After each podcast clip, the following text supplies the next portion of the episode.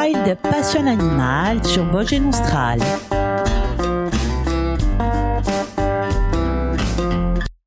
Bonjour tout le monde, j'espère que vous allez tous bien. Dernier volet sur le gypaète barbu avec les thèmes suivants que nous aborderons stratégie évolutive de l'espèce, statut légal et mesures de protection, ainsi que son statut de conservation. Nous ferons un petit retour dans le temps et verrons pourquoi la légende lui a conféré une si mauvaise image. Les populations de gypaètes reposent sur une stratégie évolutive de l'espèce à dynamique très lente, c'est-à-dire qu'il se reproduit très peu, en moyenne un jeune à l'envol tous les trois ans mais son faible taux de reproduction est compensé par une espérance de vie longue, jusqu'à 20-30 ans dans la nature. Un record de 46 ans en captivité et par un taux annuel de survie des adultes donc important, environ 95%. Même dans les conditions favorables, les effectifs de gypaètes ne peuvent augmenter qu'avec une extrême lenteur. Si des cas de mortalité plus importants touchaient les adultes, la population serait à nouveau menacée de disparition, faute de dynamisme. Même si la population de gypaètes se porte plutôt bien, l'équilibre reste encore très fragile, de par les effectifs encore relativement faibles, la dynamique de croissance très lente et enfin la position en fin de chaîne alimentaire. Le gypaète étant très sensible aux polluants et contaminants. Il reste ainsi l'une des espèces les plus menacées en Europe. Son statut légal et mesures de protection. Alors en France, le gypaète barbu est une espèce protégée. Sont interdits sur tout le territoire métropolitain et en tout temps la destruction intentionnelle ou l'enlèvement des œufs et nids, la destruction, la mutilation intentionnelle, la capture ou l'enlèvement des oiseaux dans le milieu naturel, la perturbation intentionnelle des oiseaux, notamment pendant la période de reproduction et de dépendance, pour autant que la perturbation remette en cause le bon accomplissement des cycles biologiques de l'espèce considérée. Sont interdits sur les parties du territoire métropolitain où l'espèce est présente, ainsi que dans l'aire de déplacement naturel des noyaux de population existants, la destruction, l'altération ou la dégradation des sites de reproduction et des aires de repos des animaux. Ces interdictions s'appliquent aux éléments physiques ou biologiques réputés nécessaires à la reproduction ou au repos de l'espèce considérée aussi longtemps qu'ils sont effectivement utilisés ou utilisables au cours des cycles successifs de reproduction ou de repos de cette espèce et pour autant que la destruction, l'altération ou la dégradation remettent en cause le bon accomplissement de ces cycles biologiques. Sont interdits sur tout le territoire national et en tout temps la détention, le transport, la naturalisation, le colportage, la mise en vente, la vente et l'achat, l'utilisation commerciale ou non des spécimens d'oiseaux prélevés dans le milieu naturel du territoire métropolitain de la France après le 19 mai 1981, dans le milieu naturel du territoire européen des autres États membres de l'Union européenne après la date d'entrée en vigueur dans cet État et la directive du 2 avril 1979 subvisée. Au niveau européen, l'espace est inscrit à l'annexe 1 de la directive oiseaux numéro 79-409 CE du Conseil de l'Europe et du 2 avril 1979 concernant la conservation des oiseaux sauvages inscrit au journal officiel du 25 avril 1979. Dernière modification du journal officiel du 30 juin 1996 qui mentionne le gypaète barbu parmi les espèces devant faire l'objet de mesures spéciales de conservation, en particulier en ce qui concerne son habitat, zone de protection spéciale.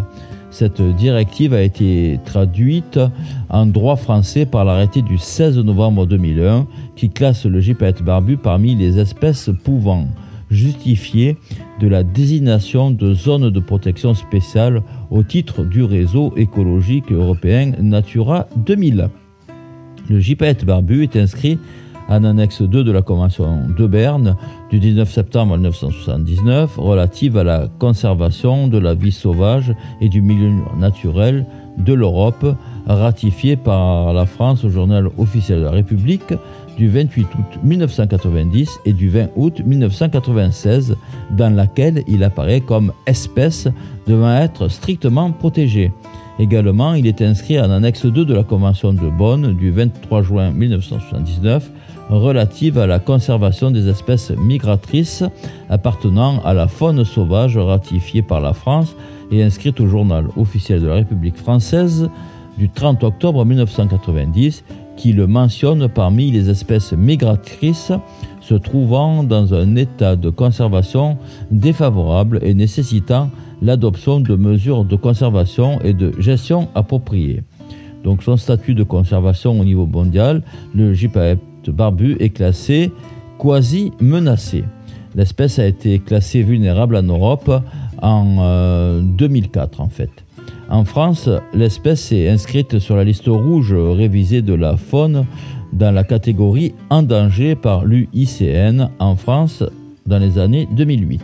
Il est classé dans la catégorie CMAP1 qui regroupe les espèces présentes en France et menacées à l'échelle mondiale dont la conservation mérite une attention particulière de niveau 1.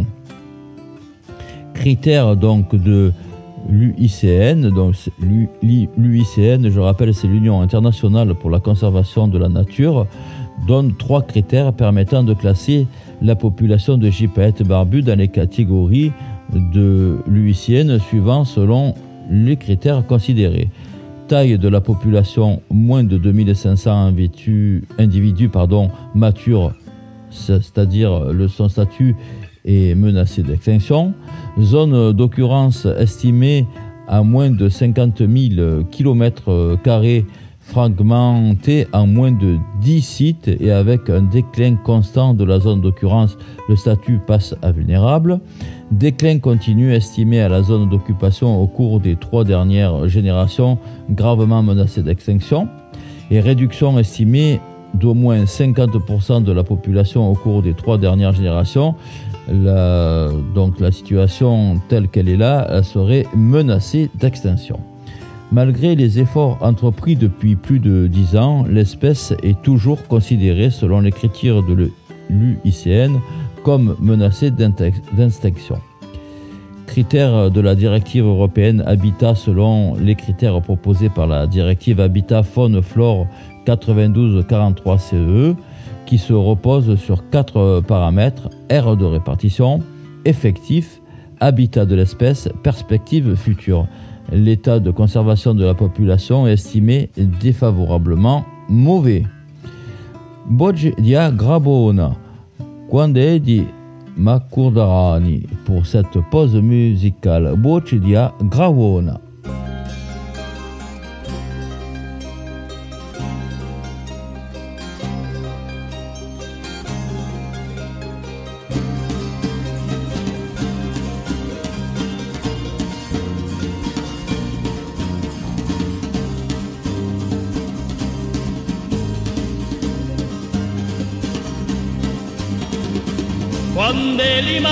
rally.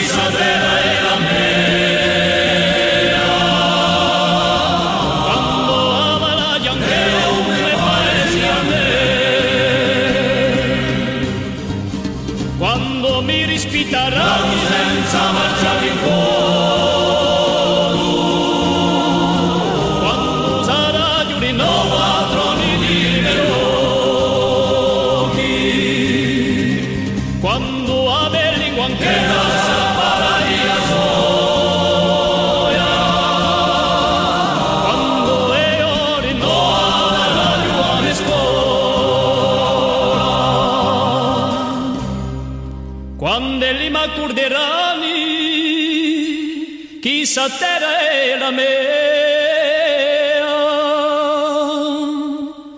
Tanto saremmi amici, par chi saremmi mi.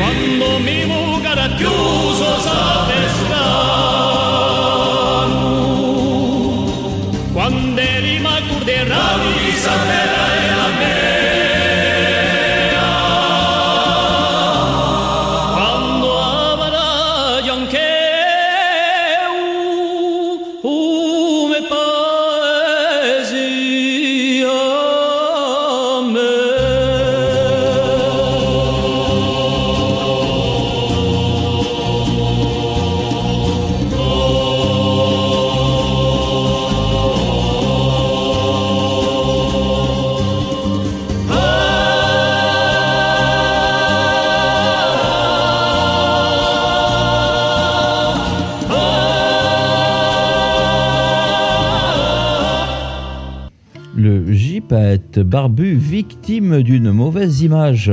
Avec son physique si particulier et sa grande envergure, nos ancêtres ont prêté au gypaète des pouvoirs démoniaques. Ils le considéraient comme une bête féroce sans fierté ni courage et représentait un danger pour les troupeaux et l'homme. Son cercle rouge autour de l'œil était le signe du démon et son poitrail dégoulinant était la preuve, selon nos ancêtres, qu'il se baignait dans le sang de ses victimes. C'est ainsi qu'il fut rayé de la carte des Alpes à coups de fusil, d'empoisonnement et d'enlèvement des œufs et poussins au nid. C'était bien sûr ignorer que le gypaète ne se nourrit presque qu'exclusivement d'os, remplissant ainsi un rôle de nettoyeur des montagnes et qu'il a l'habitude de colorer son poitrail de boue rouge pour montrer aux autres gypaètes qu'il est maître de son territoire. Qu'en est-il des populations de gypaètes barbu en Corse? La mise en œuvre de ce projet repose sur le lâcher de 10 gypaètes juvéniles au cours de la période 2016-2021.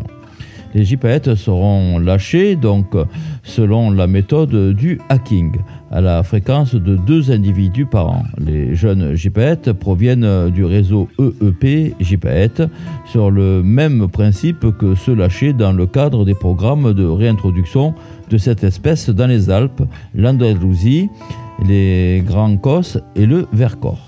Le premier lâcher de gypaète barbu, donc deux juvéniles, a eu lieu le mardi 3 mai 2016 sur la commune de Lozzi, vallée du Niol, ou Haute-Corse.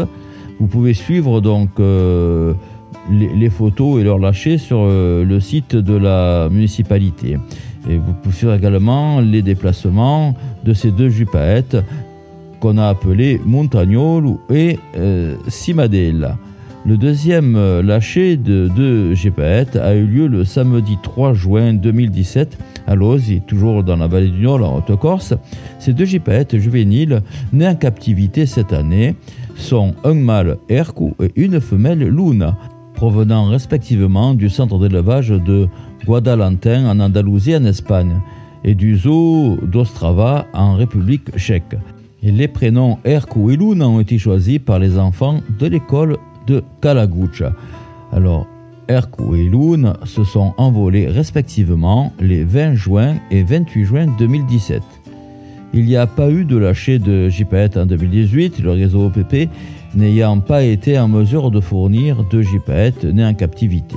Le troisième lâcher de deux gypaètes a eu lieu le 10 juin 2019 à Los, toujours dans la vallée du Niol. Ces deux gypaètes juvéniles nés en captivité cette année sont un mâle Chintu ou une femelle Orba. Les prénoms Chintu et Orba ont été choisis par devinez qui Eh Bien sûr, les enfants de l'école de Kalagucha. Le quatrième lâcher de deux gypaètes a eu lieu le 20 mai 2021, toujours à Lozzi. Il s'agit de deux femelles prénommées Urcula et Spinella. Ces prénoms choisis par les enfants de l'école de Kalagucha qui sont maintenant devenus des experts dans le nom euh, et le baptême des gypaètes. Merci les enfants. Correspond au nom de deux bergeries de la vallée. C'est une belle référence à cette activité pastorale dont le développement est également nécessaire pour la survie du gypaète sur l'île. Alors, euh, en 2021, Urkul et Spinel n'auront pas découvert la Corse bien longtemps. Donc, malheureusement, le lâcher qui a été fait en mai 2021, euh, donc euh, ben, ces oiseaux ne planeront plus dans le ciel corse. Urkul a été euh, retrouvée morte quelques jours après son envol. L'autopsie et les analyses éco-toxicologiques ont conclu à une mort subite. Spinel a été récupéré blessé quelques jours après son envol. La radiographie a montré une fracture haute du fémur. Depuis, Spinel a subi une opération qui s'est bien déroulée. On remercie au passage les vétérinaires du cabinet Ciernevet. Elle est désormais en convalescence au centre de soins des rapaces du CMPNRC. Il apparaît clairement que cette population insulaire n'arrive plus à se renouveler. Le gypaète barbu est un rapace strictement charognard, situé en haut de la chaîne alimentaire. Le déclin de cette espèce en Corse est en partie la conséquence d'une montagne où la vie disparaît progressivement. Le gypaète est un malheureux témoin des modifications de la montagne corse au cours du XXe siècle et de ce début du XXIe siècle. Seules les actions concrètes dont les objectifs sont de à nouveau vers une montagne vivante pourront contribuer à la sauvegarde du gypaète à long terme en Corse.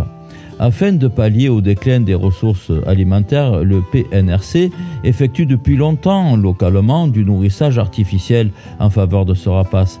Cette action permet de favoriser la survie des gypaètes en Corse et a également pour objectif d'augmenter la reproduction. Tous ces efforts resteront vains si en parallèle les ongulés ne se développent pas davantage à l'échelle de la montagne corse. Pour cela, il convient de favoriser l'expansion des populations d'ongulés sauvages par la création de nouveaux noyaux. Dans le cas du gypaète, le développement du mouton est primordial. Favoriser le développement d'un pastoralisme en montagne. Dans le cas du gypaète, les petits ruminants ovins et caprins sont à privilégier. L'anthropisation de la montagne corse est plus faible que celle des autres massifs européens, mais elle tend à se développer. L'objectif est de concilier au mieux le développement socio-économique et la préservation de l'environnement. Cette démarche, basée sur les échanges de connaissances et de pratiques déjà entreprises sur certains sites Natura 2000 en Corse, a montré qu'elle pouvait être efficace et induire des retombées positives pour les différents acteurs de la montagne corse. Une communication et une sensibilisation ciblées autour de ces problématiques et de ces actions sont également nécessaires. Il est temps pour moi de vous laisser en compagnie des programmes et bien sûr de Nathalie. On se retrouve mercredi prochain. On quittera les airs pour partir sous l'eau à la rencontre du Mérou. Bon après-midi et à mercredi. Wild Passion Animal sur Vosges Austral.